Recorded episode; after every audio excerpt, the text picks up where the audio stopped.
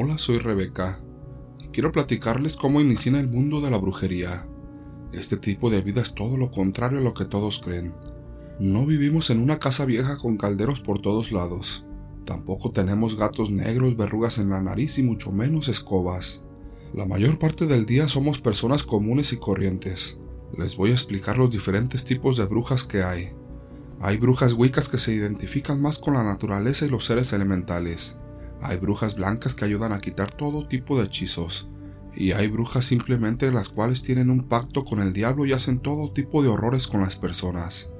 Cuando era niña siempre quise ser lo que soy. Hay muchas niñas que sueñan con ser princesas o doctoras. Yo soñaba con ser una poderosa bruja. A los 16 años empecé a entrar en este mundo. Cada paso que daba me gustaba más y más. Mi familia se horrorizó cuando supo de mis intenciones de convertirme en una bruja, ya que ellos son muy apegados a la iglesia. A mi padre casi le da un infarto el hecho de pensar en que sería una de ellas. Simplemente un día empecé investigando cómo podía ser una bruja, pero hay muy poca información al respecto. Tuve que ir a donde vendían todo tipo de hierbas y velas en el mercado de Sonora y estar preguntando o pidiendo orientación. Obviamente todos me decían que no se dedicaban a eso. Uno hasta me dijo que tenía que ir a la escuela de brujos de Catemaco de Veracruz pero cuando llegué al puesto de doña Rita, supe de inmediato que ella me podía ayudar. Después de varios días de estar yendo y platicando con ella, por fin me ayudó y me mandó a un pueblo del estado de Hidalgo. Por seguridad no mencionaré el nombre, pero fui con una señora llamada Carmen, la cual era la bruja mayor de aquel lugar. Fue ahí cuando empecé a conocer este mundo. Les diré que al principio me daba mucho miedo todas las cosas que pasaban, pero por mi convicción que es muy fuerte, poco a poco me fui acostumbrando a estas cosas.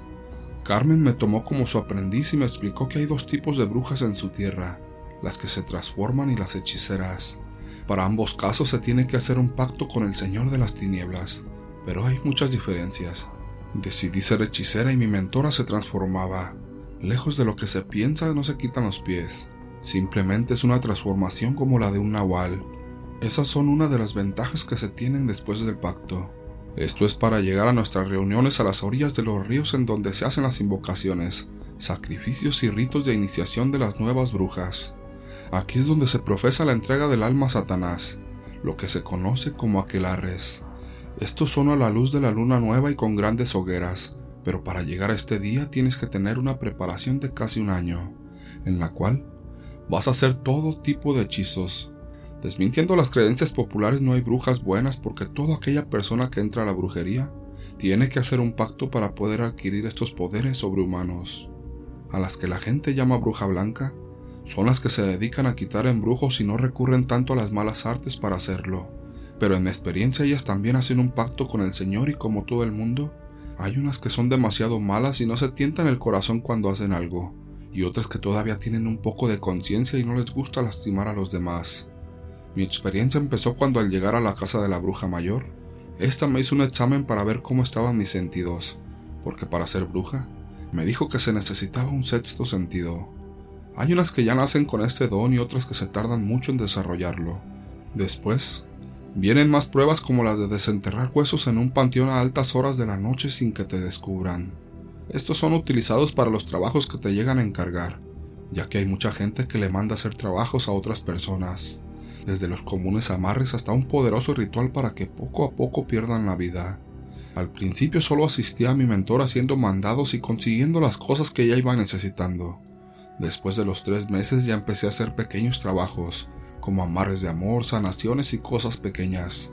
Seguía día a día aprendiendo más y más sobre esto. A los seis meses empecé ya con trabajos más elaborados, siempre al lado de Carmen, la cual me iba diciendo cómo hacerlos paso a paso. Ahí fue cuando me llevó a mi primera aquelarre. Esa fue una madrugada llena de cosas asombrosas para mí. Sacrificaron una chiva y dos gallinas negras. Se hizo una invocación a mi maestro y este nos impregnó con su presencia espiritual. Dos hermanas se unieron a él en un rito que duró más de tres horas. Danzamos y cantamos hasta el amanecer. Cabe mencionar que estos parajes donde se hacen son muy privados, ya que hay muchos curiosos que quieren tener evidencia de estos rituales y a veces hasta nos graban.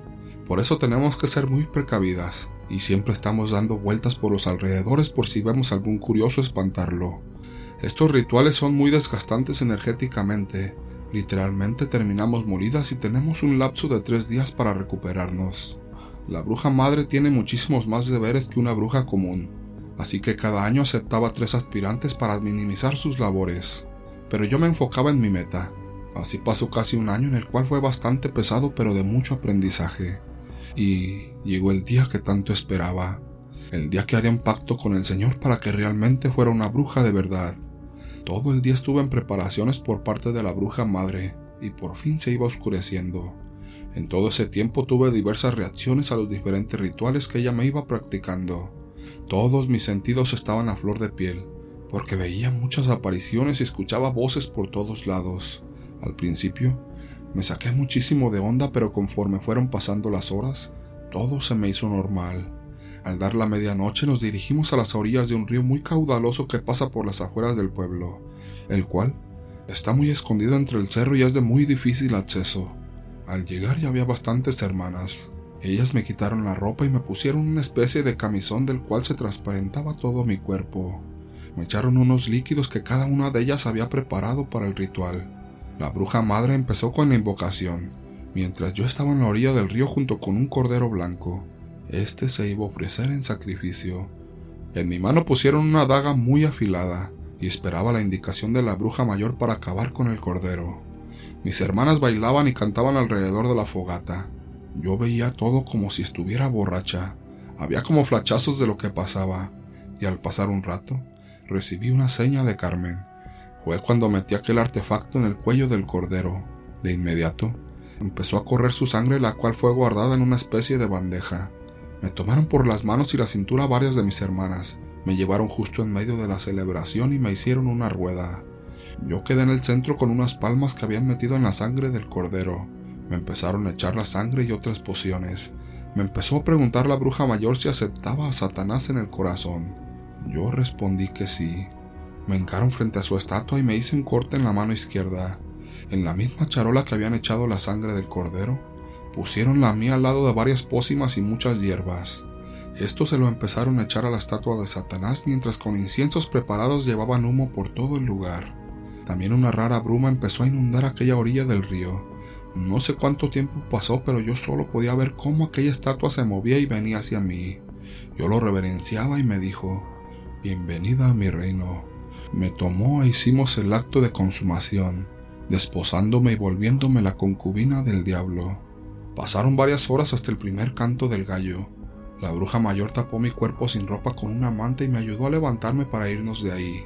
Aunque me sentía sumamente cansada, también era uno de los días más felices de mi vida, pues había logrado mi deseo y me sentía totalmente diferente. Sentía que corría por mis venas un poder indescriptible. Sentía que era totalmente invencible. Después de unos días de descanso, Carmen habló conmigo y decidió que me quedara un año más para ayudarle. Yo accedí con mucho gusto. En este tiempo conocí el primer hombre que movió mi corazón, y fue tanta esa atracción entre nosotros que de inmediato empezamos a vivir juntos. Nosotros no teníamos ni un mes de conocernos, y a Carmen no le pareció muy bien, pero me dijo que no se metería en mis asuntos. Yo seguía yendo a su casa durante el día ya que le dije a mi esposo que era mi tía, y que tenía que ayudarla porque no podía hacer sus cosas, que ella era la única familia que me quedaba. Yo ya había decidido quedarme en provincia porque, como les dije, mi familia me satanizó cuando se enteró cuáles eran mis aspiraciones. Yo no encajaba con ellos y como me encontraron esto, pues las cosas fueron más fáciles para no regresar. Al mes ya estaba embarazada y créanme que era la mujer más feliz del mundo. Seguía aprendiendo de Carmen y mi hombre no sabía nada. Yo realmente sabía que me amaba. Tenía en mi vientre el fruto de nuestro amor. El tiempo pasó y en un aquelarre de iniciación las cosas se pusieron muy rudas. Varios de los pobladores ya sabían el punto de reunión y atacaron el aquelarre sin piedad. Varias de mis compañeras fueron golpeadas muy feo y otras las descubrieron algunos pobladores. Eso quería decir que se tenían que ir de sus pueblos, ya que corrían el peligro por la gente. Yo con mucha tristeza vi a mi hombre entre el tumulto de personas. Eso me partió el corazón. Para acabarla llegando a la casa de Carmen se me vinieron unos dolores y un sangrado muy fuerte. Apenas tenía siete meses y ya había perdido a mi bebé. En verdad sentía que el mundo se me estaba viniendo abajo. Carmen fue a buscar a mi esposo el cual llegó a nuestra casa. Ahí sentí el odio en sus ojos. Se me quedaba viendo muy enojado y le dije que me perdonara, que era mi culpa que se perdiera la vida de nuestro hijo por no guardar reposo. Pero yo sabía que lo había perdido por todo el mal que había a mi alrededor. El bebé debió absorber todas las cosas que hicimos con Carmen. Esto lo debilitó y no pudo llegar a este mundo. Ernesto seguía viéndome de una forma odiosa, y por fin llegó a esa pregunta que se clavó como una daga en mi ser. Me preguntó que si le quería decir algo. Yo le dije que aparte de lo del bebé no tenía nada más que decir. Preguntó varias veces y ya por fin enojado, me preguntó qué estaba haciendo en el río a esas horas, que si era una de esas brujas o por qué estaba ahí. Se le llenaron sus ojos de lágrimas y salió de la casa, no sin antes decirme que cuando regresara en la mañana, no me quería ver aquí, que por el amor que me tenía me dejaría ir y no le diría a todo el mundo que era una bruja, pero que si continuaba en el pueblo, me atuviera las consecuencias. También me dijo que Carmen se fuera o la quemaría con todo y casa. Llegué a la casa de Carmen y le platiqué todo lo que pasó. De inmediato empezó a trabajar Ernesto, pero desde el día que empecé con él le hice muchas protecciones por lo que la bruja mayor se enojó y también me corrió de su casa. Solo le dije que ya estaba advertida. Salí de inmediato de aquel pueblo y logré contactar a mi madre, la cual me ayudó a regresar a la ciudad e instalarme con una amiga de la preparatoria. A esta amiga yo la quería mucho y ella fue la que me dio al ojo. Como éramos las mejores amigas en la preparatoria y a ella le gustaba todo lo de la brujería, me hizo que le contara cómo fue que me convertí en una bruja. Al relatarle me pidió que la tomara como aprendiz y que ahí en su casa podíamos hacer los trabajos. Empezamos a hacer promoción en el mercado de Sonora, ya que ahí va mucha gente que busca quien les haga trabajos de brujería. Fue fácil volver a empezar. Igual tuve que buscar lugares en donde pudiéramos hacer invocaciones, y se me fue revelado uno de los puntos de reunión en la ciudad. Este es un cerro muy conocido en donde hay mucha agua. Obviamente no les diré dónde es, pero ya muchos se lo imaginan. Llevo 10 años trabajando muy discretamente en la ciudad, y he iniciado en la brujería a más de 8 mujeres que querían pertenecer a este mundo. A menudo me preguntan que si no me da miedo que me pueda pasar algo con mi forma de vida pero yo solo les contesto que me cuida mi Señor y que jamás lo voy a defraudar. Esto es una pequeña prueba de lo que ha sido mi vida siendo bruja. Tengo muchos más relatos, pero ya habrá tiempo de contárselos.